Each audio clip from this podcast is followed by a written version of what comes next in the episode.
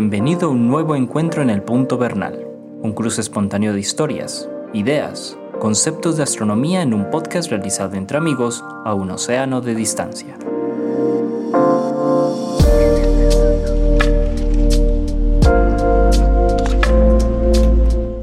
Hola Antonio, ¿cómo estás? Hola Jorge, ¿qué tal? Yo muy bien, ¿tú cómo estás? Muy bien por aquí, Antonio, empezando semestre como... Empezando clases, ya había mencionado en un episodio pasado que había comenzado el semestre, pero ahora sí comenzamos clase en forma. Ah, qué bien, muy bueno, muy bueno. Las primeras lecciones siempre son las mejores porque todos estamos animados, todos tenemos sueños. Sí, sí, sí, mucho, mucho, es cierto. Es como, el, como una especie de luna de miel con los cursos. Sí.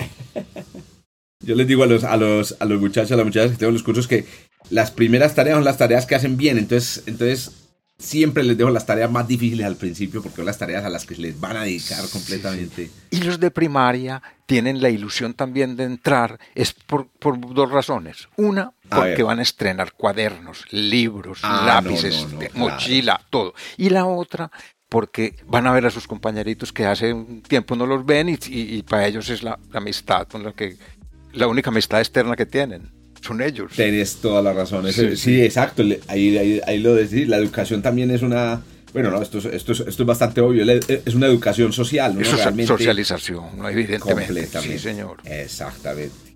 Muy bien, Antonio. Bueno, para los que nos escuchan por primera vez y las que nos escuchan por primera vez, estamos aquí sentados frente al micrófono. Eh, Antonio Bernal, que es divulgador del Observatorio Fabra, está en este momento en Barcelona, en España.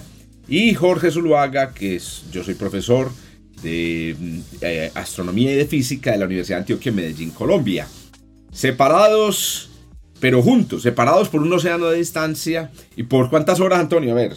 Ay, eso son, en este momento, sin siete horas. Son seis. En este momento son seis. Pero, pero, de, pero si vamos a viajar, son trece. ah, no. Claro, porque eso las esperas en los aeropuertos y esto y la otra, más diez de vuelo. sí. sí. La magia, aquí lo que nos permite es la magia de las, de las redes y todas estas plataformas excelentes que surgieron en la pandemia, que nos permite estar juntos. Esto es una... Y para algunas personas, magia. Sí, sí, sí, sí, sí, esta es una consecuencia muy positiva de la pandemia, o sea, trajo sus cosas buenas también. Correcto, correcto. Pues, no, hay, no hay crisis que no deje sus, cositas interesantes. es cierto. Creo que iba, iba, iba, a comentar que algunas personas nos han manifestado por ahí que parece que estamos que estuviéramos sentados conversando pues, en el mismo escritorio. me lo han dicho, claro. Varias personas me han me, ay, cuando, hice cuando hicimos unas en Toulouse, que mencionamos dónde estábamos. Sí. Y, y, un amigo sí me dijo, me dijo, ah, entonces tú estás desde tu casa y sí, desde cualquier parte. Él estaba sorprendido de que yo estuviera en Toulouse y tú estuvieras en Medellín. Sí, sí, sí. Aunque, claro, eh, parece, nos parece muy obvio a todos que nos podamos, podamos hacer esto. Cuando escuchamos en audio no, no, no, no, notamos esa distancia que existe entre nosotros. Es correcto. correcto. Bueno, Antonio, hoy, hoy escogimos un tema eh, que uno podría decir como rarito, rarito, porque uno dice, pero esto... Claro, Exacto. está fuera como de los temas nuestros. Exacto. ¿Esto qué tiene que ver con la astronomía? Nos referimos, hoy vamos a hablar del número pi. Sí, señor. No sé si vos podés explicarle a, las personas que nos están escuchando por qué escogimos hablar del número pi en este episodio. Escogimos hablar de, de pi en este episodio porque este episodio va a salir a principios de marzo. Y marzo es el mes 3 y entonces el día 14 es 314 y pi es 3, 14, 16. Entonces, en los países anglosajones que tienen esa denominación que primero es el día, después el mes y después el año, ¿cierto? 3, 14, eh, 2023. Correcto. En, los países anglosajones lo pusieron el número pi y se quedó universalmente así. Mira, que entre otras cosas, eh, haciendo un paréntesis, la denominación anglosajona de día, mes, año es ¿Cómo es? No, ellos, ¿cómo es, la, cómo es 2021? Sí, sí. ellos, utilizan eso. ellos utilizan es día, mes. Año, mes, día, año, mes, día, utilizan. No, claro. Al, contrario, es como la normal. La normal es año, mes, día. Ese es el anglosajón. Es que aquí, aquí se utiliza día, mes, año. En Europa se usa día, mes, año. Entonces, el, el, día 14 de marzo sería 14-3-2023. En cambio. Claro, que es el orden que es el orden, digamos... Eh, Eso es el, ah, europeo. Natural, el europeo, sí. Sí. en Estados Unidos utilizan es 2023 314. Primero el año, después el mes y después el día. Y resulta que iba a hacer un comentario sobre eso, y es que ese orden tiene una, tiene una lógica muy grande. Año, mes, día. Si tú tienes una serie de carpetas y las quieres ordenar en el ordenador por fecha, en ese te dan directamente ordenadas por fecha. En cambio, si pones día, mes, año, no te quedan ordenadas por fecha. Día, mes, año. No quedan ordenadas por Tienes toda la razón. Tiene un problema de, problema. Pero Antonio, ven, aquí hay un, hay un detalle. En realidad, los, los, por lo menos en, en, Norteamérica, em, las fechas, lo que pasa es que las fechas en inglés para mí siempre han sido una, una, pesadilla, pero se critica mucho a las personas que usan el inglés norteamericano porque el formato de fecha es mes, día, año. Bestia. Entonces ellos escriben 0401 2018. Sí, sí. O sea, es. Eh, entonces, abril, marzo, marzo sería, por ejemplo, 03. Eso. Exacto, mes, día, año. Ahí mes, está. Día, ese, ese sí es al revés. Ese sí es al revés. el lógico, lógico bueno es año, mes, día.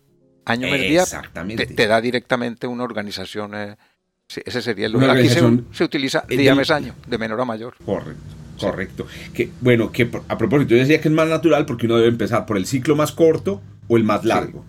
El ciclo que le sigue en longitud y, el, final es el ciclo más... Eh, bueno, en fin, correcto. el caso es que esta, esta convención de 3.14 es la gringa, que es mes, primero el mes, y después el día. 14, después el día. Sí. Y te cuento una anécdota. En el año 2015, aquí en la, en la Universidad de Antioquia dictamos una conferencia. El día, el, eh, eh, marzo 14 del 15, el 2015, y la dictamos a las 9 horas, 26 minutos, 53 segundos y 59 centésimas de segundo. De tal manera que la fecha de, invitación... claro. Eso, 3, 14, 15, 9, 26, 53, 59. Sí, sí, sí, sí, qué bien. Fue el día de Pi. Que a propósito, ese día, ese día Mm, no se va a repetir hasta, hasta el año, eh, pues hasta que estamos en el 2115. No se va a volver a repetir el 3, 14, 15, 9, 26. Sí, sí. bueno, Antonio, entonces vamos a hablar de Pi y claro, las personas que están conectadas a este episodio dirán, pero a ver, un momenticos, yo me conecté con un episodio de astronomía y yo creo, Antonio, que tú y yo obviamente vamos a hablar de muchas cosas de Pi, pero tenemos sorpresitas, es decir, las cosas de Pi que tienen alguna conexión con la astronomía y con el universo. Hombre, la astronomía en Pi es, es muy lógica porque es que la astronomía es matemática. Y, muy importante. Y Pi es una constante matemática. Pues, no sé si la más importante, pero de las más importantes, sí, está, está en todo. Está en todo. Mira que la, por ejemplo, la trigonometría que se utiliza para las posiciones del cielo, que es la trigonometría esférica, está toda ligada a pi. Los senos de los 60 grados tienen pi, los senos, muchas funciones trigonométricas tienen pi y, otros tipos de funciones y aparte de eso, longitudes. No es que pi está por todas partes, en la astronomía es de todos los días. Eso es, eso es, eso es así. En, la modelación matemática, pero también hay cosas muy interesantes relacionadas con propiedades del universo, más allá de simplemente las relaciones matemáticas, propiedades del universo que tienen a pi metida. Y bueno, bueno, son algunas de las cosas pues, que vamos a mencionar. Entonces, Antonio, ¿cómo comenzarías tú con, una conversación con jóvenes o una conversación con personas que sepan un poco el tema hablando de esto? Yo, yo empezaría que ¿Qué es Pi? A ver, ¿por qué? Porque tiene que ser muy importante, puesto que vamos a hablar de él ahora, y, que está, y que ya dijimos que está en muchas partes. ¿Qué es Pi? Hombre, Pi es lo más sencillo del mundo. Es la relación que hay entre la longitud de una circunferencia y el diámetro del círculo que la genera. Esa relación, una longitud de una circunferencia, o sea, lo que está alrededor, dividido por el diámetro, da pi. Da pi. Sí, que em, también decimos en, en, geometría el perímetro de la circunferencia. El perímetro de la circunferencia, exactamente, sí. El perímetro, de la circunferencia. que a propósito, yo siempre, yo siempre le digo a la gente que eh, hay un experimento o hay una situación en la vida cotidiana donde esa, mm, esa relación se pone pues como en, en eh, a, a trabajar. Y es cuando muchos queremos empacar eh, en papel de regalo una botella. Eh, Todos hemos tenido, creo, en la vida, si no, sea, no sé si por una manualidad en el colegio o por un regalo que queríamos dar, eh, teníamos que enrollar una botella y eso siempre ha sido un, un problema, porque la mayoría de las personas no conocemos esa relación eh, eh, que llamamos pi. Entonces, ¿qué pasa? Uno, uno dice, bueno, va a compartir el, el papel de regalo, pero el papel de regalo es rectangular, no es, no es circular. Entonces, ¿cu- ¿cuánto papel de regalo necesito? Claro. Entonces, la, la, recomenda la, la idea es utilizar esta regla. Si usted quiere enrollar una botella, entonces usted coge la botella y la pone así en perfil el diámetro de la botella sobre el papel de regalo y mide tres veces la- el diámetro de la botella. Uno, dos, tres. Pero pi, esto lo sabemos, esto lo saben desde el tiempo, desde, desde los egipcios, no es tres, sino que es un poquito más de tres. Entonces usted coge esos tres diámetros de la botella y, Y- un poquito más de tres. Póngale medio para que, para que traslape. Eso. Exacto. Ya con Exacto. eso usted puede enrollar la botella Pues, perfectamente. exactamente. Sí. Sí, Muy sí, bien, sí, ahí está la definición. Ahí está la definición. ¿Qué más podemos decir sobre pi? Bueno, cosas básicas de pi. básico. La otra cosa Correcto. es que pi no se puede expresar como una relación de números. Es decir, Muy importante. pi es aproximadamente eh, 21 séptimos, 21 sobre, ¿cómo es? Exacto. 21 sobre 7, por ejemplo. Pero es que 21 sobre 7 es 3 y pi es un poquito más de 3. Entonces no hay dos números que den pi con exactitud. Hay algunos que se aproximan muy bien, Eso. se aproximan bien, pero no se puede. Eso se llama un número irracional. Es un número irracional, cosa que fue, pues, bueno, en, en el medioevo y en la antigüedad se preguntaban si el número era irracional o no, y buscaron mucho. Y no se vino a demostrar que era irracional. Matemáticamente se puede demostrar, sino hasta el siglo XVIII. Solo en el siglo XVIII, 1700. sí, se, se, se demos- en los 1700, se demostró Correcto. que es un número irracional y hay muchas pruebas. Si uno busca en, el, en Wikipedia el eh, pi irracional, encuentra muchas pruebas. To- casi todas tienen que ver con el cálculo diferencial o integral. Correcto. Sí, Ah, Pero hay una cosa muy interesante y es, a pesar de la irracionalidad de pi, que es un concepto bien jodido que seguramente vamos a mencionar, es- el hecho de ser irracional le, le- le confiere a pi unas propiedades muy interesantes. Esa aprox- esas aproximaciones de pi usando fraccionarios eh, son muy famosas en la historia. Entonces yo recuerdo, por ejemplo, tú mencionaste ahorita 21 sobre 7. Eh, Arquímedes eh, fue de los primeros en encontrar dos fraccionarios en, que, que- que contenían pi, que no eran pi, sino que contenían pi. Entonces uno de ellos es, y uno puede recordarlo y utilizarlo inclusive en cálculos, la- quienes nos están escuchando que trabajan con cosas técnicas, pueden utilizar 22 séptimos.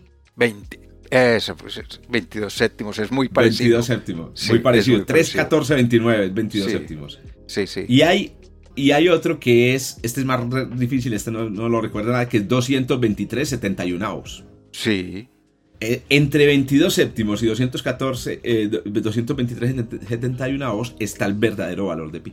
sí, sí, sí, sí. sí. Correcto. Y entonces uno puede utilizar eso como para hacer cálculos más sencillos en vez de sacar el número pi pues, con todos sus decimales. Mira, hay, hay una que es buenísima y da pi Sí. con, como con 6 o 7 cifras decimales. Y es muy buena, que es el- la de eh, ciento... El chino. No, no, no, yo no sé esta de quién es. Ah, sí. A ver, decime. 113 sobre 355. ¿Qué, qué? Perdón, al Ah, revés, al al revés, revés. eso. 355 sobre 113. Yo creo que esa es la que hay que anotar. Son Aquí la, tengo, la tenía anotada. muchas cifras decimales da. 355 Oiga, pues. dividido 113. 355 y 213 es 3, 14, 15, 92, 9. Es muy, muy, muy precisa. Es la cual- buenísimo. sí, o sea, sí, sí, esa da 2, 4, 6 dígitos decimales de pi. Eh, eh, muy bien, muy bien, eh, digamos, eh, adivinados. Sí, sí. Mira, y, y, y, y hay mnemotecnias para acordarse de pi también. Ah, bueno. hay, hay, hay mucha- hay muchas mnemotecnias. A mí me, me pasó una curiosidad con una mnemotecnia de esas. Sí. Y es que, pero hace muchísimos años ya, iba yo volando de Miami a Chicago. Y entonces me puse para pasar el rato a leer la revista de la aerolínea, que ponían una revista, yo no sé si todavía, ponían la revista ahí de la aerolínea para la propaganda y los vuelos que hace y qué aviones tiene y tal. Y me puse, y había una página con acertijos matemáticos. Y en esa página decía, si usted quiere recordar pi, mire esta frase. Y yo leí la frase. Decía, decía, eh, espérate, how I want a drink, alcoholic of course, after the, the heavy chapters involving quantum mechanics. Hágame el favor. ¿Cómo me, how I want a drink. ¿Cómo me gustaría una bebida? Alcoholic, of course. Eh, por supuesto, alcohólica. After the heavy chapters involving quantum mechanics. Después de los pesados capítulos que tienen que ver con la mecánica cuántica. Yo leí la frase. Vamos a anotar esa frase para los que lo están escuchando. vamos a anotar aquí en el texto del, del, que está muy bueno. Muy bien. La historia fue esta: que yo, yo no sabía que las revistas eran para regalar. Yo pensaba que eso era propiedad de la aerolínea y con mucho susto le arranqué la página, le escondí y, me la guardé en el bolsillo para anotar la frase cuando llegara a la casa. No había, no era la era de los teléfonos celulares donde no podía tomar, no, no, no, no, no podía tomar una foto. Exacto. Esto fue en el, año, 72 o algo así. Hágame favor, sí. Y entonces llego yo a mi casa y cuando saco el papel para anotar la frase, me di cuenta que me la había aprendido de memoria. Ah, me había, ah, me había aprendido.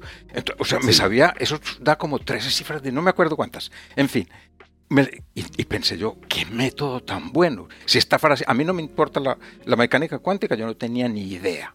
O sea, esa frase para mí no era. Y se me quedó pegada en la frente. Bueno, y entonces resulta que cuando empecé a hacer los talleres para colegios, y, dije yo, voy a hacer un taller sobre matemáticas, porque a mí me han gustado mucho las matemáticas siempre. Entonces, para llamar la atención, lo llamé matemáticas. Matemáticas. Excelente. Bueno. Buenísimo el título. Y entonces, en el taller de matemáticas, yo empecé enseñándoles curiosidades de las matemáticas, cosas entretenidas, ¿cierto? Para que le quitan ese, ese temor que hay, que no sé, una fobia que hay a la matemática que hasta nombre debe tener. y entonces dije yo, les voy a enseñar pi con varias cifras decimales, pero esa, en inglés no me sirve porque los niños a, a, esa edad pues todavía no, ¿cierto? Entonces inventé una frase, inventé una frase que todavía la tengo, a ver si por aquí la debo tener.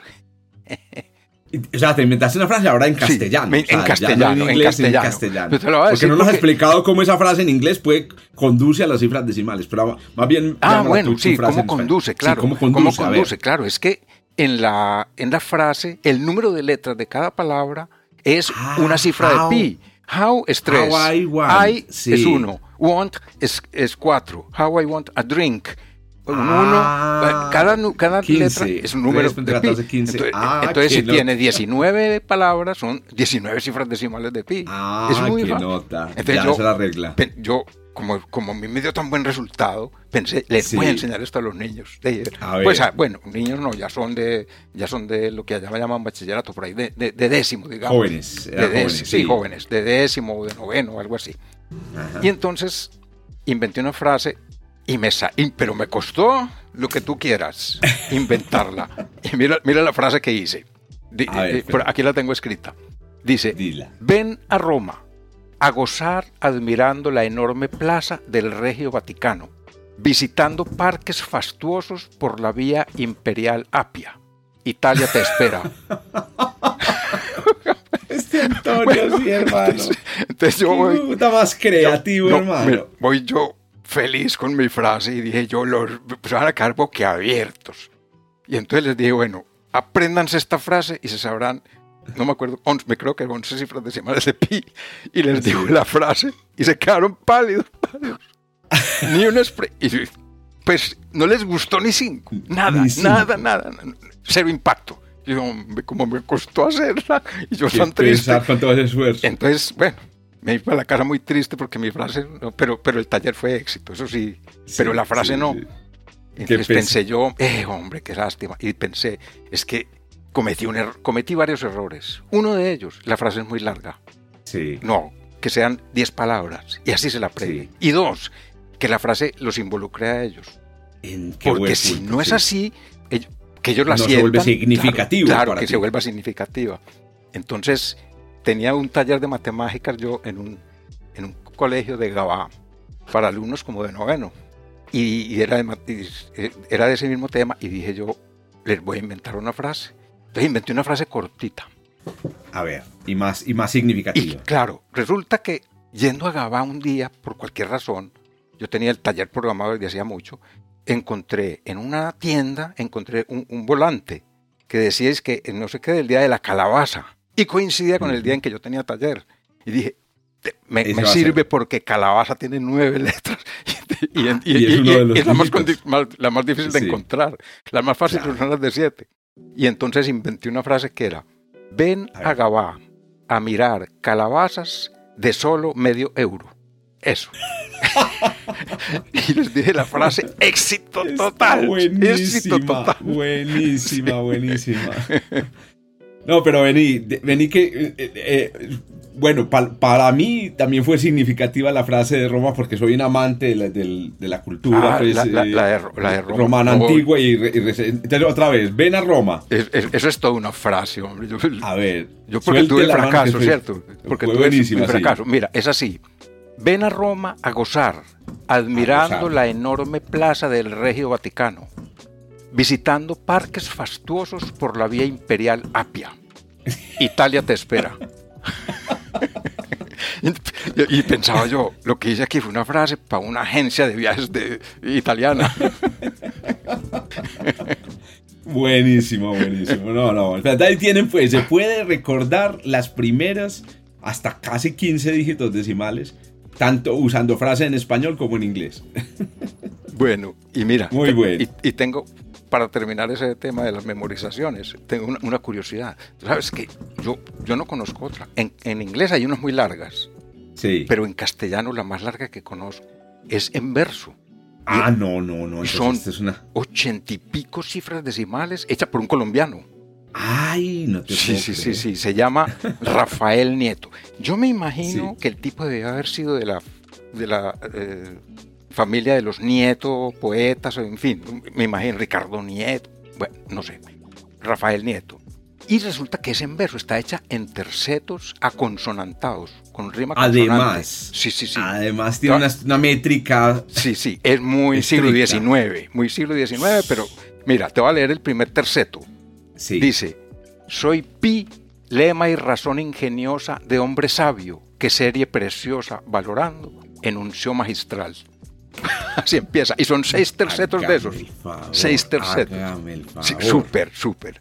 Esa frase... Sí, aquí, aquí, la, aquí la encontré. ¿La Voy a, voy a Soy capturar la Bueno. página para ponerla eh, también en nuestros, Pon- a nuestros y, y nuestros oyentes. Mira, y les dejamos un reto a los oyentes, a ver. que encuentren cuatro errores que tiene. Tiene O sea, cuatro... eh, palabras que, que, que no coinciden. cuyo, cuyo que no- número de, sí, sí, de sí, letras no coincide. Que con yo no le quito mérito porque es que hacer eso es muy difícil. Y rimado, No, en verso, y, supuesto. y- y buenos versos, no. Muy difícil. Por Pero tiene cuatro errores. Sí. Bueno, ese, ese es un pequeño reto que queda. Oíste, me acordaste también de una historia muy famosa con, con el muy conocido pues, en el mundo de las ciencias naturales y físicas, Richard Feynman, el, ma- el Sí, gran sí, maestro sí, de claro, maestros, claro. premio Nobel de. Física, uno de los grandes de la- del desarrollo de la teoría cuántica en el siglo XX.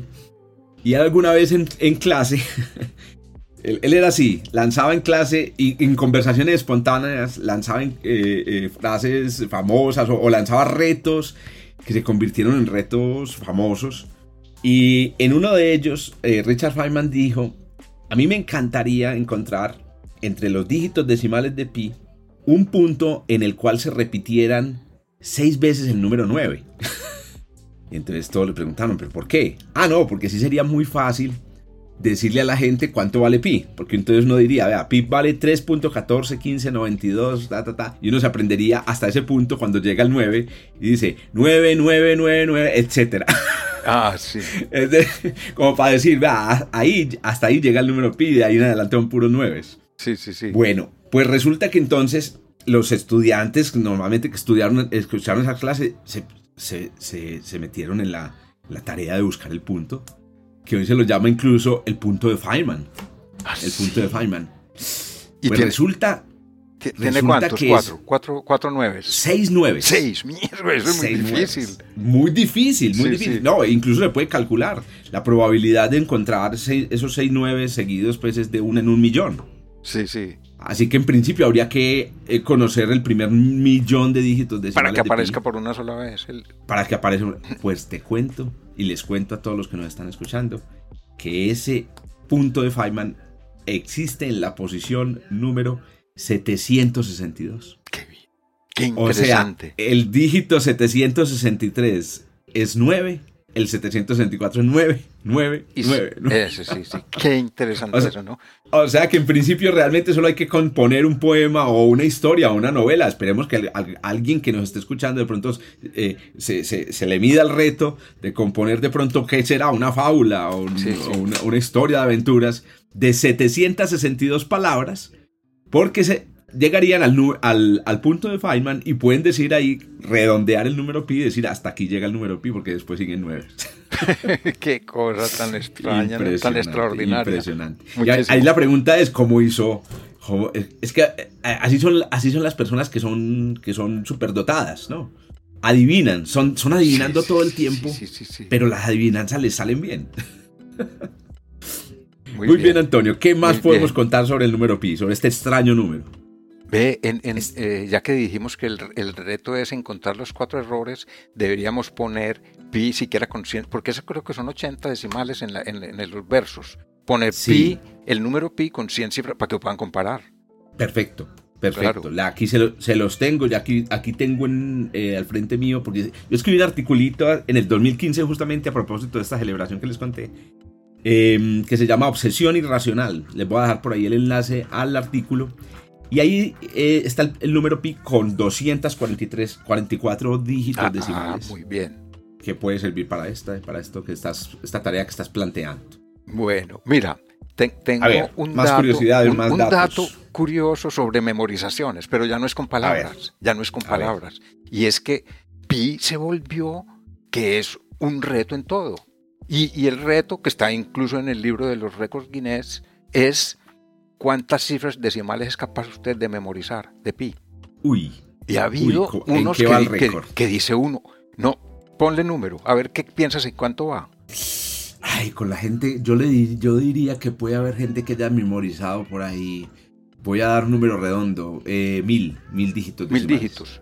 No, imagínate. Es que esto es casi increíble.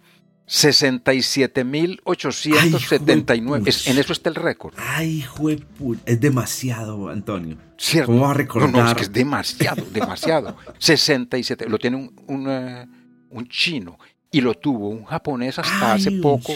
Hasta hace poco lo tuvo un japonés que no, que no es el primer japonés que hace eso. Ya en los años 40 había un japonés que o, así, o hace mucho, o en los 60, no sé, que memorizaba mucho. El anterior era como de 40 mil, el anterior al, de ahora. El de ahora es de 67 mil. Tengo el dato escrito aquí. 890, 60, ¿te parece? Casi 70. Bueno, que a propósito, ahí hay un detalle muy interesante y es que eso, ese, ese, ese, ¿cómo, o sea, ¿con qué comparar ese, ese, ese logro de memorización? Aquí tenía el dato de que eh, bueno, calcular decimales de pi es una tarea muy dura. Sí, sí, muy, sí, muy dura. Ahora hablamos de ella. Ahorita hablamos de ella, pero solo quería darles para comparar con este que mm, eh, uno de los primeros cálculos de muchos decimales de pi se hizo a mediados de, mm, a mediados de los años eh, del siglo XX. Y aquí tengo el dato, se hizo con la famosísima computadora ENIAC. Con, el ENIAC, ¿cómo no? Que, que eso, eso lo dirigió von Neumann. John von, Neumann, correcto. Sí, sí. Pero yo lo quería del dato, ahorita seguimos hablando de eso y es, se calcularon 2.000 dígitos decimales. Imagínate. Y se demoró 70 horas el computador. extrayendo. Entonces imaginen lo que, es, lo que es 67 mil dígitos. 67 mil para uno memorizarlo.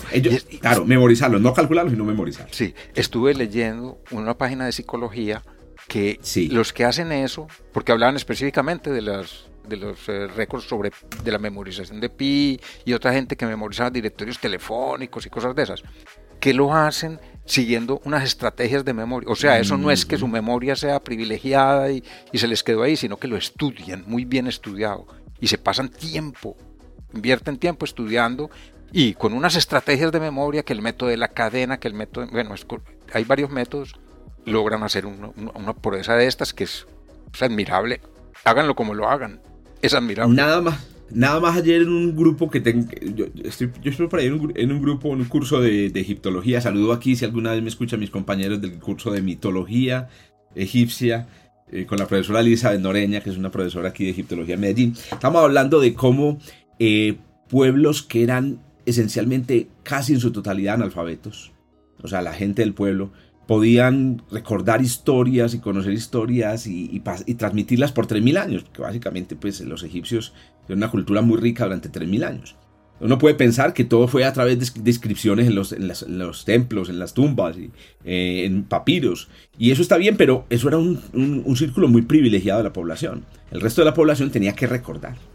Entonces les contaba yo que no es, lo que sucede es que como vivimos en un tiempo en el que la, la memoria, yo me acuerdo incluso que era Platón el que decía que la invención de la escritura arruinó una habilidad que teníamos los humanos para recordar cantidades impresionantes de información. Aquí estaba acordándome de otra historia y es la Ilíada. La Ilíada eh, originalmente fue, eh, era una historia de tradición oral. Se transmitía oralmente. Las, incluso después de que Homero, después de, que Homero o quien sea que las haya depositado en papel, igual se seguían, se, seguían cantando los versos. Son 15.693 eh, versos. Y es que no sería raro porque hay una razón. Homero era ciego. Sí. Era ciego. entonces era, alguien una, era una cosa hablada. Totalmente. Sí, señor. Entonces, entonces, entonces ese, ese poder está en nosotros, está en nuestro cerebro. Nuestro cerebro puede hacerlo, pero necesita, obviamente, un entrenamiento. El, lo que ocurre con el ojo. Igual. Mira, en el siglo XIX, con unos telescopios, pues similares al que hay, por ejemplo, en el Observatorio Fabra, se hicieron unos mapas de Marte, que hoy se queda uno, yo veo a Marte con ese telescopio y es que no, como con este, en este punto tan infinitesimal podían ver tantos detalles, estaban entrenados, tenían el ojo entrenado para eso, porque no había otro medio, no había otro medio. Ahora tenemos una cámara CCD, ¿para qué nos vamos a desgastar mirando para hacer una cosa imperfecta, habiendo una que la hace más perfecta? Por supuesto. Eso. ese es el tipo de, ¿cómo es que? De, muletas que nos hemos puesto. Sí, sí. Bueno, algunos dicen, algunas personas dicen que de todas maneras, al, liberar la memoria de recordar todas esas cosas, pues la, la estamos utilizando para otras cosas más interesantes, para hacer filosofía, etc. Pero también uno diría, pero tal vez no. Tal vez a veces nos estamos liberando eh, de habilidades que podrían todavía ser muy útiles. Bueno, Antonio, ¿Qué más podemos decir sobre Pi? Yo, veo que tienes ya como unos, unos, temitas. no, es que como este no es el tema habitual de nosotros, yo, yo hice un, un esquema. Un, derroterito. Sí, porque si no se, se vuelve pues un, un, desorden. Mira. Sí, claro. Hay algo que, que la gente se puede preguntar. ¿Por qué se llama Pi y, y quién, lo, quién lo bautizó? ¿Quién, lo bautizó Pi? Yo no sé por qué se llama. Me imagino que, que tiene que ver con la palabra perímetro o algo así. Me imagino yo. Eso no lo sé. Sé quién lo bautizó. A ver. Que es, bueno, se llamaba William Austred, 1706. O sea, el nombre realmente es mucho más reciente de lo que pensábamos. Sí, 1706, claro. Y, lo popularizó, ¿quién iba a ser? Euler. Euler. Claro, Euler. Euler. Sí, él, fue el que popularizó el nombre de Pi y empezaron a usarlo a partir de allí. Pi. Es decir, muy curioso pensar que, por ejemplo, los egipcios, que supuestamente es donde, digamos, la medida de, las cosas, posiblemente los egipcios, eh, incluso en los griegos, eh, no usaran esa, denominación. O sea, para ellos no se llamara así. No, no. Tuvieron un nombre distinto eh, cuando hoy en día... Leí cómo le, cómo le decían. Sí. Y, no lo decían, sino por la definición. No me acuerdo cómo era, pero era parecido a esto, a que nosotros dijéramos hoy, eh, la relación entre la circunferencia, la razón entre la circunferencia del diámetro, tal, tal, tal. Tú multiplicas tal cosa por la razón entre la circunferencia del diámetro, por el seno de no sé qué, porque en vez de pi decían la definición. Sí, sí, sí, sí. Oiga, y es que de este tema se han escrito cantidades de historias y la idea es que que se busquen un, buen librito sobre, sobre el tema. Yo solo recuerdo, o recuerdo no, sino que conozco un autor que definitivamente es, es, excelente para hablar de historias de las matemáticas, hacer las matemáticas más cerca, que se llama Ian Stewart. Ian Stewart, que le recomiendo muy positivamente todos los artículos de este, de este em, autor, porque em, te presenta cosas. Entonces él tiene uno que llama las matemáticas de la vida las matemáticas de la vida y enseña cosas eh, eh, muy interesantes. Te cuento, Antonio, tico. Existe un libro que se llama El libro de los dígitos de pi. Ah, sí. Es un, es un libro em, eh, japonés que contiene el primer millón de dígitos decimales de pi. No, Hágame el favor, el- el- Sí, sí, la, sí, inutilidad de ese libro. Bueno, la inutilidad entre comillas. Pasemos a ese tema, Antonio, porque yo quiero sí, mira, el, el tema, yo lo, el número de, lo- el número de dígitos decimales, cómo se eso, yo lo Por- organizaría en orden cronológico. Bueno, espérate antes de llegar a, porque quiero a las que- personas que nos están escuchando decirles que para el final de este, de este podcast, que ya pues, que está, está también próximo, quiero dejar algunas de las sorpresas ya del pi en astronomía. Y como te decía, cómo está el pi en el universo, el número pi en el universo presente en cosas que uno no pensaría que, que están presentes. Muy bien, Antonio, cronológicamente, a ver, pues, el cálculo de los, Cronológicamente. de los dígitos. Bueno, lo- el, el cálculo más antiguo que se conoce, los babilonios. Muy bien. Ese era el, el primer... eh, que los, en ese tiempo, piensa que no existía el cero. Piensa que no existían los decimales. No se conocían los decimales. Entonces trabajaban todo en base a fracciones. Y los babilonios, más de 2000 años antes de Cristo, lo situaron entre 57 sesentavos más 36 sesentavos al cuadrado. O sea, 57 sobre 60 Sí. más 36 sobre 60 al cuadrado. Eso da 3 y un octavo. Los babilonios. 3 Ah. y, y 3 y un octavo es 3,125. Claro. En vez claro, de 3,14 claro, claro, claro, este claro. da 3,13. Era más o menos un 3,13. Más o- sí, sí, Sí, sí, sí, sí. Los babilonios. Mira que ahí está el 60 al cuadrado, que es su base de Claro, es que ellos de la que hemos hablado aquí. eh, claro, aquí hablamos a ver. Sexagesimal. Trabajaban en la en el base 60. Exactamente. Y luego, Muy bien. más o menos por la misma época, entre 1800 y 2000 antes de Cristo, los egipcios hicieron otra cosa distinta, pero yo me imagino Sí. que esto lo hicieron porque ellos eran buenos agrimensores, fue Exacto. por medida física. Dijeron, pi es, oiga pues, fue, compararon el área de un cuadrado de 8 por 8 unidades con el, el- el área de un cuadrado de 8 por 8 unidades con el área de un círculo de 9 unidades. Muy bien. O sea, el, Y ya no era el diámetro. El diámetro, sí. Diámetro 9 unidades del círculo. Sí. Y entonces decían, el área de ese círculo es igual al área de un cuadrado de 8 por 8. Ay, qué interesante. Sí, muy curioso, ¿no? Qué Y de ahí sacaron ellos una relación, también en, en fraccionario, que fue Claro. 4 menos 8 novenos al cuadrado. Exacto, o sea, sobre está. me- 4 menos 64 Cuatro 81, 81avos. 81 4 menos 8 novenos elevado al cuadrado. Y entonces eso, eso daba un valor que se usó durante mucho tiempo. ¿Y cua- ¿Cuánto viene siendo eso? No, no- 3.20 me da. 3.21 me da aquí. tre- 321. 3.21. Men- o sea, eh, acu- 4 menos 64,89. men- 81 oche- Exactamente. Da 3.21. Sí, o sea, ese, era el, ese era el pi de los, de los griegos. Eh, ese- Eh, de los egipcios, perdón, De, de los los egipcios, bueno, de hace 4.000 4.000 años. Porque, 4.000, sí, 5.000 años, exacto. Exacto, muy, muy, muy antiguo. Vení, Bueno. una, cosa, eh, una cosa interesante, ya que lo mencionas, y es eh, que hay una relación muy interesante entre el número pi y uno de los problemas de la geometría y no resueltos todavía, más famosos, que se llama la cuadratura del círculo. Claro, es que el- los griegos empezaron con, con la cuadratura del círculo 5 o 6 siglos antes de Cristo. De- desde, Correcto. Bueno, de, de Pitágoras. Pitágoras, No. yo creo que ellos, em- no, antes.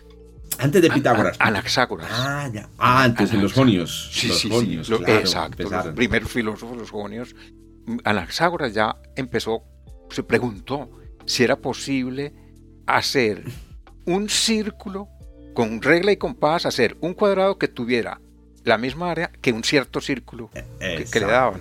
Y entonces miren que eh, eh, hago la acotación por, que- por la historia que acabas de contar, los egipcios habían hecho una solución parcial. Sí, y es que sí, el sí, cuadrado que tiene la misma área Eh, del eh, círculo de nueve, Eh, de eh, nueve partes es uno de 4 de, de cuatro por 4. En realidad- de 8, de 8 por sí. 8. Sí, en realidad lo que hicieron los egipcios fue, dijeron, encontramos la cuadratura del círculo. Si hubiera, la si hubiera cuadratura del círculo experimental. si hubiera- exacto, si hubiera existido en ese tiempo lo que se llamaba la cuadratura del círculo, que fue un Exacto. problema que, duró tremendo. siglos, duró siglos. Por supuesto. Y nadie Y lo- la- y- no, no se podía resolver porque no sabían que no se podía.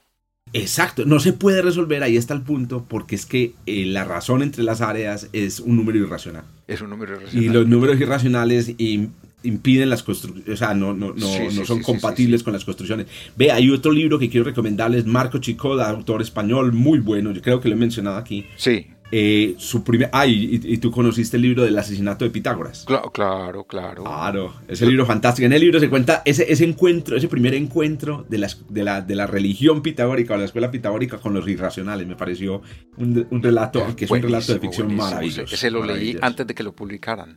Ay, Porque- ¿cómo así? sí, Él te lo mandó para revisión. No, salió en internet. Salió en internet, Ay. entonces yo lo compré.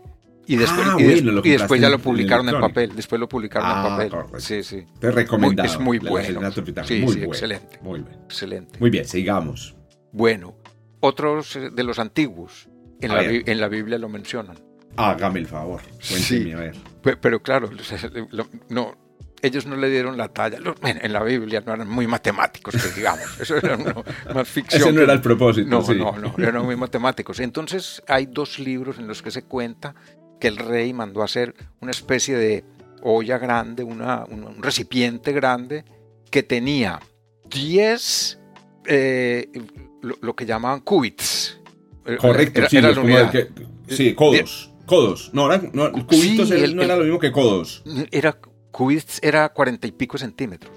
Ah, entonces menos, menos. No, sí puede sí. ser. Porque el codo Ah, un ser- cubit era 44. Sí, sí, sí, es un codo. Es un codo, Más que el codo Sí. varió mucho en la antigüedad, sí. Sí, sí, sí. En codo egipcio, un codo griego, sí. sí. Dice que tenía de ancho, o sea, de diámetro, 10 cubits. Sí.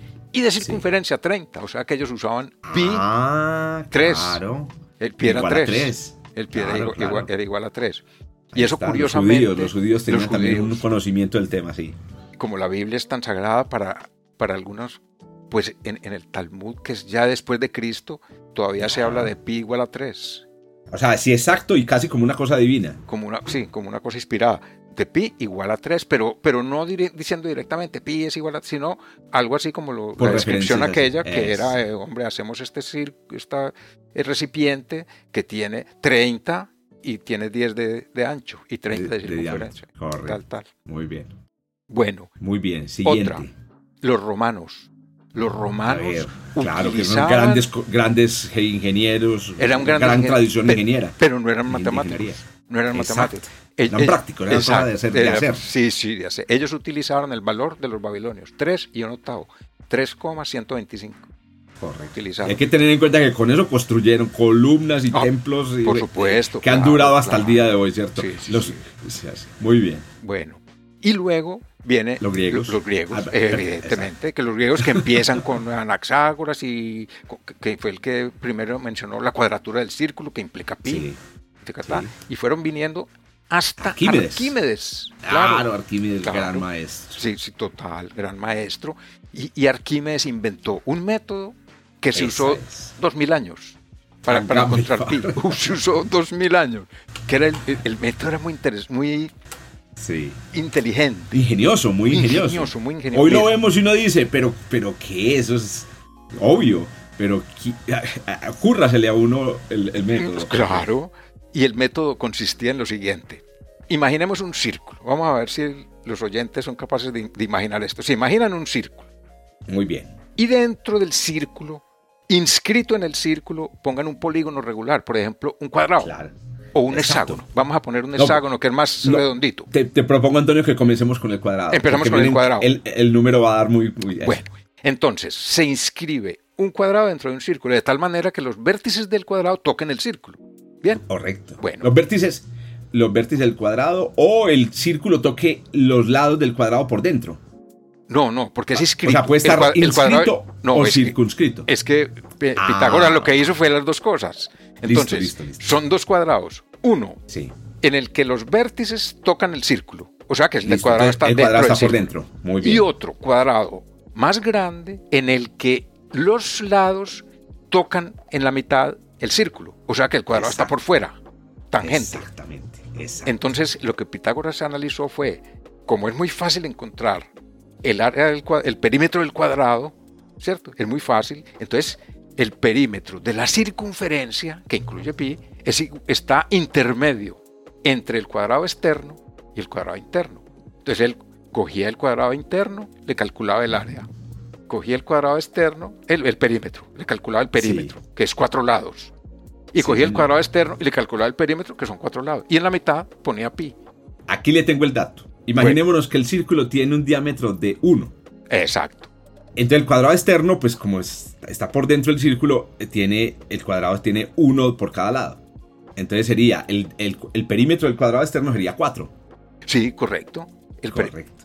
Y el, el, perímetro del cuadrado externo, y, y el del interno ya lo calculé también aquí, es 2.8. Claro, porque las diagonales son iguales a dos veces el, igual a uno. el radio. Entonces, según el método de Arquímedes, el pi, está entre 2.8 y 4. Entonces, bueno, pero si eso en lugar de hacerlo con un cuadrado, lo hace, por ejemplo, con un hexágono, entonces le queda más exacto. Y si en vez de un hexágono lo hace con un dodecágono que tiene 12, 12 lados, le queda más exacto todavía. Entonces no era sino aumentar el número de lados hasta que encontraba un pi con mucha precisión, con la precisión que quisiera. Tal cual. Ese método, él lo utilizó. Ese método, él, lo utilizó y le dio que pi estaba. Voy a decir los, valores. Mira, él, lo hizo en fracciones. Recordemos que él tampoco tenía ceros. Él, era del tiempo de los romanos, en Siracusa, que está en Italia, pues en, en, Sicilia, y tal. Entonces él no tenía cero. Entonces él lo calculó entre 3 y 10 71 y 3 y un séptimo entre esos dos valores, que vienen siendo entre 3.1408 y 3.1428. Excelente. Que si hacemos el promedio entre 3.1408 y 3.1428 es 3.1418. Ya. Ah, no, no, era un valor nada malo. Correcto. Bueno, ese, ese método... Para los que nos escuchan aquí, esta es la, base de muchos de los métodos numéricos que utilizamos hoy en día para hacer cosas increíbles, desde calcular una, un edificio, predecir el clima, hasta estudiar la evolución de las estrellas. O sea, en el fondo, lo que inventó Arquímedes para calcular pi es la base de los métodos numéricos. Sí, sí, sí. Ni más ni menos. pues mira, eso fue tan extraordinario que ese método se siguió usando durante 2000 años. ¿Sabes con quién se vino a acabar ese método? A ver, con Newton. ¿quién fue el último? Con Newton. Pero Newton no fue el último. Eh, eso se acabó con Newton. entonces, en el intermedio hubo varios, digamos, varios intentos de calcular. Decimos, ah, no es sino aumentar el número de lados. Y empezaron a aumentar el número de lados, aumentar el número de lados para dar más precisión con un problema.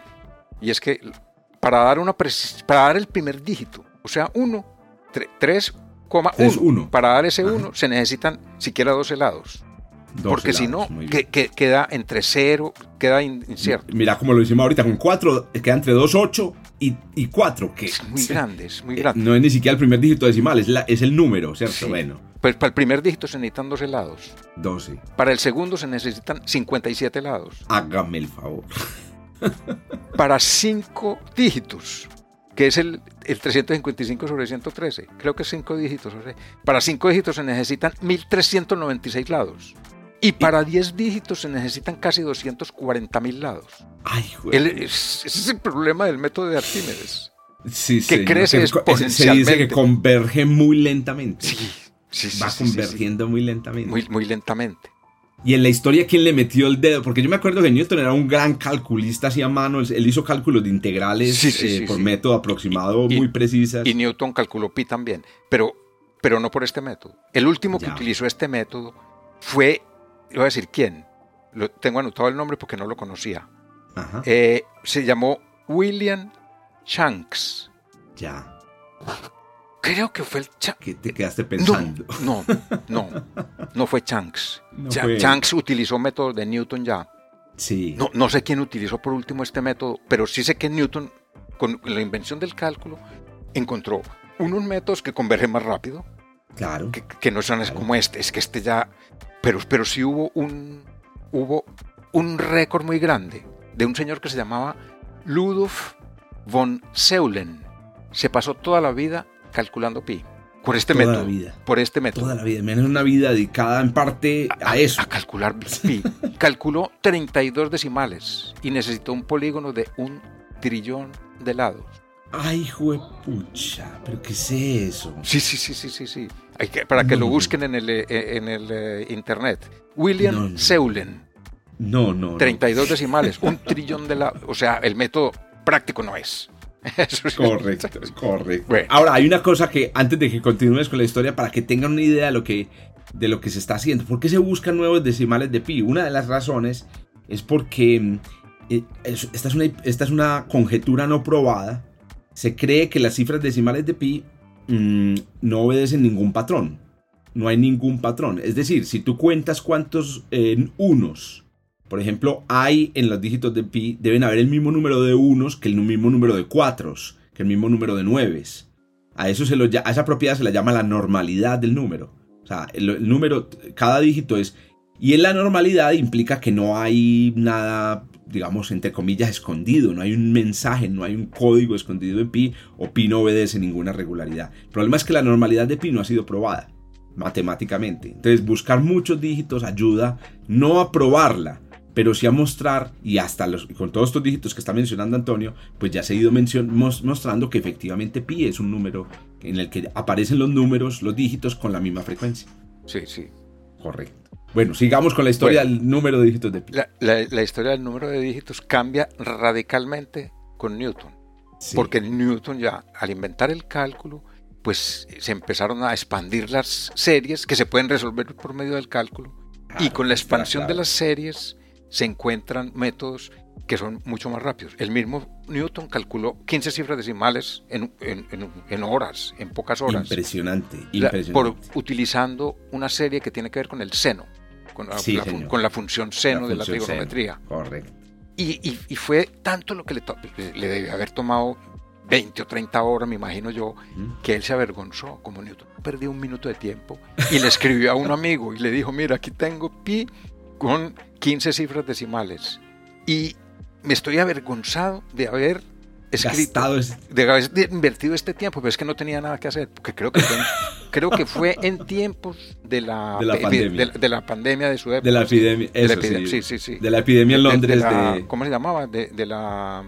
Eh, no fue la, peste, de la peste de peste bubónica, sí. La peste de, 1665, algo así. Sí, correcto. Que a propósito hay que mencionar ahí a, la gente que Newton, como tú dices, inventó la manera de calcular el valor de las funciones como la suma de fraccionarios, que es una cosa maravillosa, una invención maravillosa en las ciencias. Eso le llaman series, como tú lo estabas mencionando. O sea, el cálculo del número C, del, del seno de un ángulo eh, eh, se hace con medidas de, de triángulos. Y en el pasado había que hacer un triángulo y poner el ángulo y sacar la, razón, digamos, experimentalmente. Eh, pues Newton descubrió que es posible calcular el seno de un ángulo sumando una lista infinita de fraccionarios.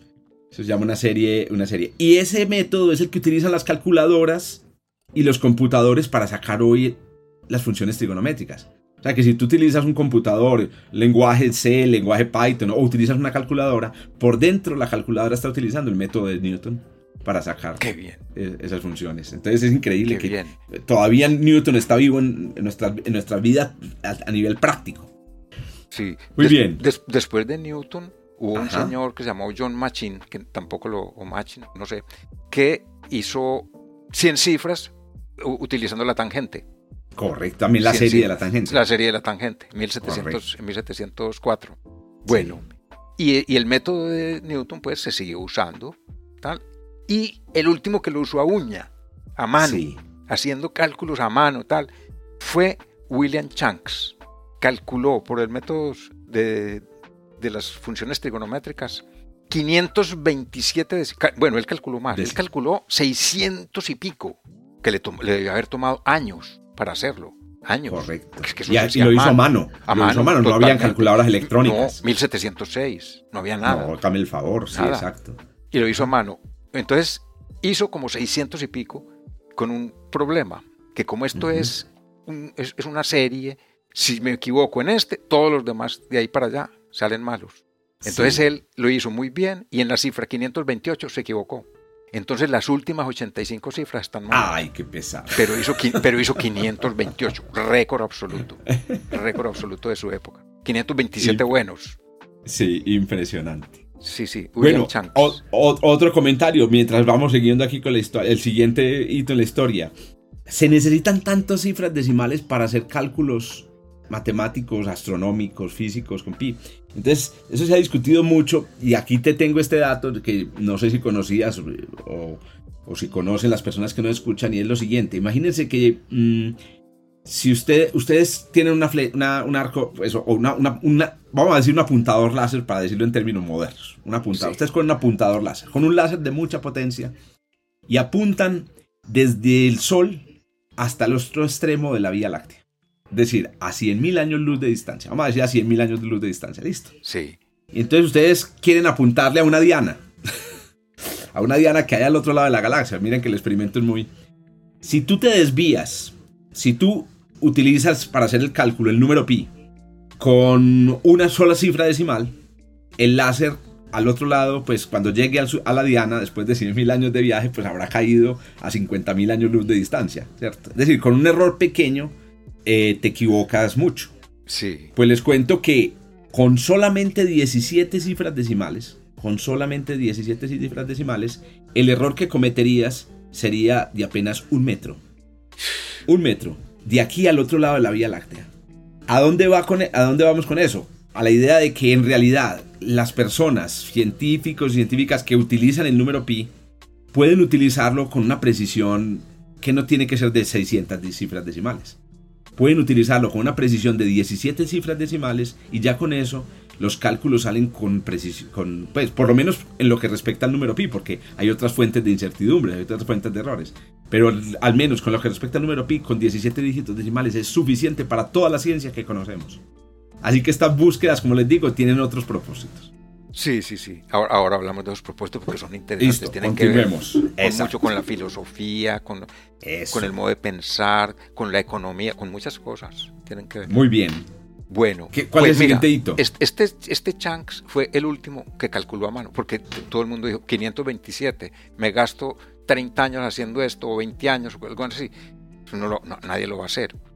El siguiente hito ya es en el siglo XX, que, tú lo mencionaste ahora, que fue cuando se emplearon máquinas de cálculo. Calculadoras. Que, se, calculó, que se fue con el ENIAC, de, que se calculó John von Neumann y compañeros, y ellos calcularon en, 1949, 2037 cifras decimales. Y esto fue pues... Y ahí empezó la competencia computacional. Esa es la competencia computacional. En los años 60 iban 100.000 cifras decimales. A que, que, no es, que no, es poca cosa. Es decir, pasamos de 1000 a 100.000 en unos pocos años. En, en, en, 11 años o 12. Exacto. Se pasaba de 1000 a 100.000. Y 10 años después, a principios de los 70, 100.000. Hágame el favor. ¿De qué? Un millón, un millón. Perdón, sí, porque ya llegaron claro, 100 mil. A, principios de los 60, 100 mil. A principios de los 70, un millón. Y en 1987 se alcanzaron 100 millones de cifras decimales. 100 millones. eso, es lo más inútil del mundo. Pero aquí vale la pena que nos pongamos actuales. Hace poquito Hace meses, tres o cuatro meses, se batió el récord de nuevo. Exacto. 100 billones.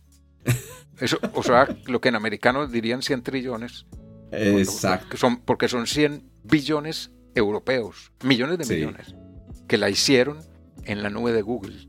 Correcto. Y esto requirió un ordenador que tenía no sé qué, un tera de memoria RAM y bueno, un, un super ordenador que tenía 600 eh, teras de, para procesar. De, sí, correcto. De, almacenamiento, exacto. Es la cosa más impresionante. Aquí tengo el dato también de que se demoró 100 días, 3 meses, más de 100 días. Sí, sí, sí, sí. Más de 3 meses en sacar el, resultado. Ahora, eso cuesta un dineral, porque es que un superordenador como ese, el, tiempo se alquila y se alquila costoso. Eso lo, más, le hacen cola por alquilarlo a, unos precios elevadísimos, un tipo, porque son ordenadores únicos en el mundo. ¿Cuánto cuesta? Y, esas cifras decimales, en el fondo, no sirven para nada. Pero, ¿qué ha pasado? Pues que desde la antigüedad pi ha sido un reto. Y, y entonces se pregunta uno, ¿por qué? ¿Por qué pi es un reto? ¿Por qué no, por ejemplo, e, que es e es el Otro de esos números irracionales. Es un número irracional muy interesante, que es la base de los logaritmos neperianos, que se usa en matemáticas, que, bueno, ¿por qué E no? ¿Por qué raíz de 2 no? O raíz de 3, que también son números, con esos no hay competencia, no hay, no hay récord Guinness, nadie se lo memoriza, nada, porque pi. Y resulta que eso puede tener una, una razón. Y es que la razón es que pi es materializable muy fácilmente. Muy fácilmente. Uno lo ve. Se lo pueden explicar sin, sin pintarle nada y lo entiende. Es la, de dividir las, la longitud de una circunferencia, el, perímetro, de un círculo por su diámetro. Entonces es materializable. Entonces eso hace que sea una cosa fácil de entender. Y entonces, desde la antigüedad, se convirtió en un reto matemático para decir, bueno, yo, soy capaz de hacer esto, esto, es muy difícil, hacer esto, pues por el método de, Arquímedes, ya vimos lo que, lo que era, que resultó haciendo uno un trillón, un trillón de lados, un polígono de un trillón de lados. Entonces era, era todo un reto. Y en, y en los tiempos modernos se convirtió en una especie también de demostración de la potencia computacional de las máquinas. Eso es una cosa que me parece muy interesante. Es decir, una especie, eso se le llama un benchmark en, en computación, es decir, una, una, una prueba a la que se somete una máquina para ver qué tan poderosa es. Es un termómetro para medir la potencia de las máquinas. Exactamente. Correcto, correcto. Y como decía hace un momento, pues también está el, el, hecho de que, el, de que mm, el número, digamos, pi tiene unas propiedades que todavía está pendiente de demostrar. Es que hay matemáticos que todavía especulan sobre el final de las cifras decimales de pi. Hay, una, en este momento hay, hay una línea en las matemáticas que está proponiendo eso, la idea de que pi tal vez no es un número completamente irracional, sino que hay un punto en el que los dígitos se detienen. Y eso implicaría cosas muy interesantes sobre la naturaleza. Eh, y la búsqueda de más dígitos también ayuda a esa investigación. Entonces ayuda a la normalidad. Yo voy a contar una, una, curiosidad, Antonio, sobre, sobre, sobre pi. Si quieres, en estos últimos minutos pasemos un poco a eh, eso, el significado que, o la, importancia de pi en la naturaleza. hay un, Hay, yo alguna vez leyendo un artículo de eh, leyendo un artículo de, de geociencias de, sobre el campo magnético de la Tierra me encontré que eh, algunos geofísicos y geofísicas utilizan como radio de la Tierra no dicen 6.371 kilómetros, sino que se recuerdan es 20.000 dividido pi. Ese, esa fórmula, 20.000 sobre pi, se da el radio de la Tierra con un error de 5 kilómetros. Qué bien, qué bien. El radio ecuatorial, me imagino. El radio ecuatorial, muy importante. El radio ecuatorial, muy importante. Entonces, 20.000 dividido pi te da, el, te da el, el, radio de la Tierra. Porque el, perímetro de la Tierra es un poco más de 40.000. Es, es casi redondo, eh, eh, es casi redondo 40.000 kilómetros. Bueno, otro detalle que, que, recordaba aquí, donde, o sea, donde vemos pi en la naturaleza. Una, tú, lo, tú, lo, dijiste ahorita. Eh, pi no solamente es de, esos, de los irracionales más fáciles de obtener, sino que es de los irracionales que están presentes en más fenómenos en la naturaleza.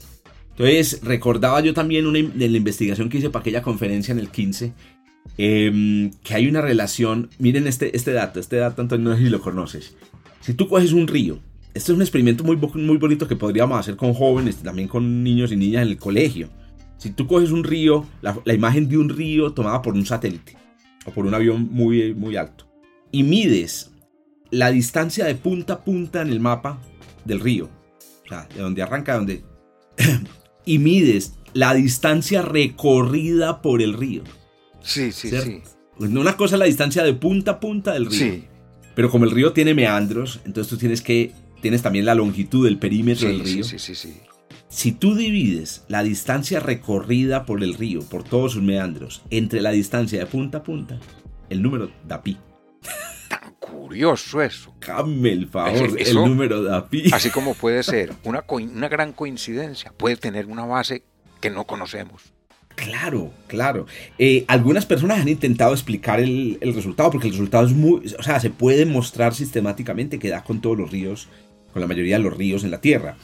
y los que han intentado explicarlo dicen que se debe a la forma de circular, tan precisamente, que tienen los meandros Em, que es una, propiedad un poco de la gravedad de la Tierra, ¿cierto? De la gravedad y la geología de la Tierra. Sí, puede tener. Como, como los meandros son círculos. exacto. Son, son eh, trozos de círculo. Ahí está involucrado Pi. Ahí está involucrado Pi. Muy importante. Vean, les tengo otro. otro donde está, donde está Pi que uno dice. Eh, uno, dice, uno dice, bueno, si hay círculos, pues pi está presente.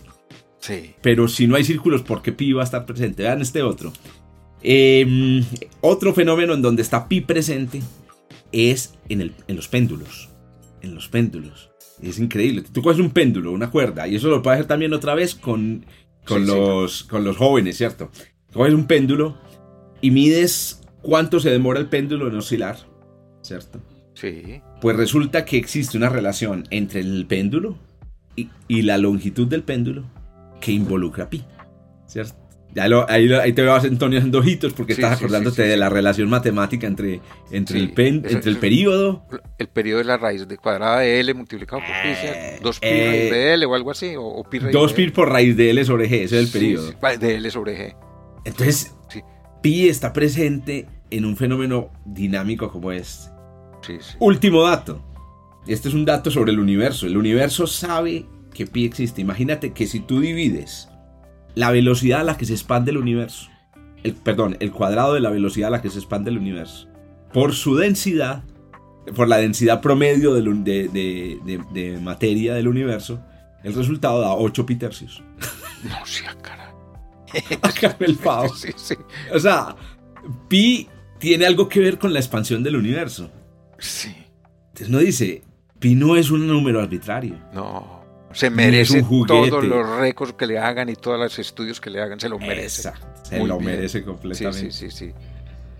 Y yo no sé si tú tenías este dato, el último dato que iba a dar, pues estos son los datos relacionados como con el universo, pero hay un dato que a mí siempre me parece genial y yo siempre juego con él y es que si pi es completamente normal, recuerden que esa propiedad de normalidad es que parezcan los números con la misma frecuencia, es posible encontrar cualquier secuencia de números dentro de pi.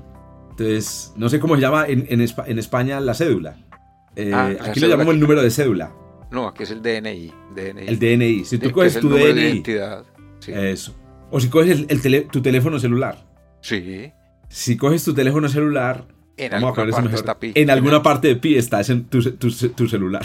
Es correcto. Sí. sí, sí. Pero lo más increíble es que si tú, por ejemplo, convirtieras los números, bueno, no puedes convertir los números del 0 al 9 en, en todas las letras del alfabeto, pero por ejemplo puedes convertirlas por pares. 0, 0, 0 sería la A, 0, 1 sería la B, 0, 2 sería... Sí. En algún momento tienes que volver a empezar las letras. También podrías encontrar el primer párrafo del Quijote.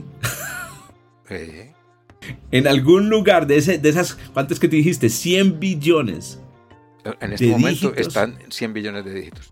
Está el Ah, primer está párrafo del el Quijote, primer seguro, párrafo del. Quijote. Sí, sí. Si Borges, que escribió pues hasta los años 80, hubiera conocido eso, yo les digo que los, los cuentos que había escrito sobre la cómo en el en pie está todo, to- está toda la biblioteca de Babel, solo en un número, el número pi, eh, los cuentos que habrían salido de ahí habrían sido fantásticos. sí, sí, Muy bien. Bueno, Antonio, oiga, se nos fue larguito el, el episodio, pero es que el tema... Me voy a despedir en... A ver, por en- favor, ¿Cómo es? En- por no, favor. pero me voy a despedir en... ¿Cómo En se verso, llama esto? en- En enigma, en enigma. En enigma, a ver, En enigma. enigma. Pero no, enigma. pues un enigma muy fácil, porque A tú ver. lo conoces. E a la i pi igual 1. Ah, E elevado a la i pi igual 1. Eso es una, una la fórmula de Euler, que es fantástica. Están los cuatro, eh, están cuatro perdón, de las... espérate, E a la I pi da menos uno, perdón, sí.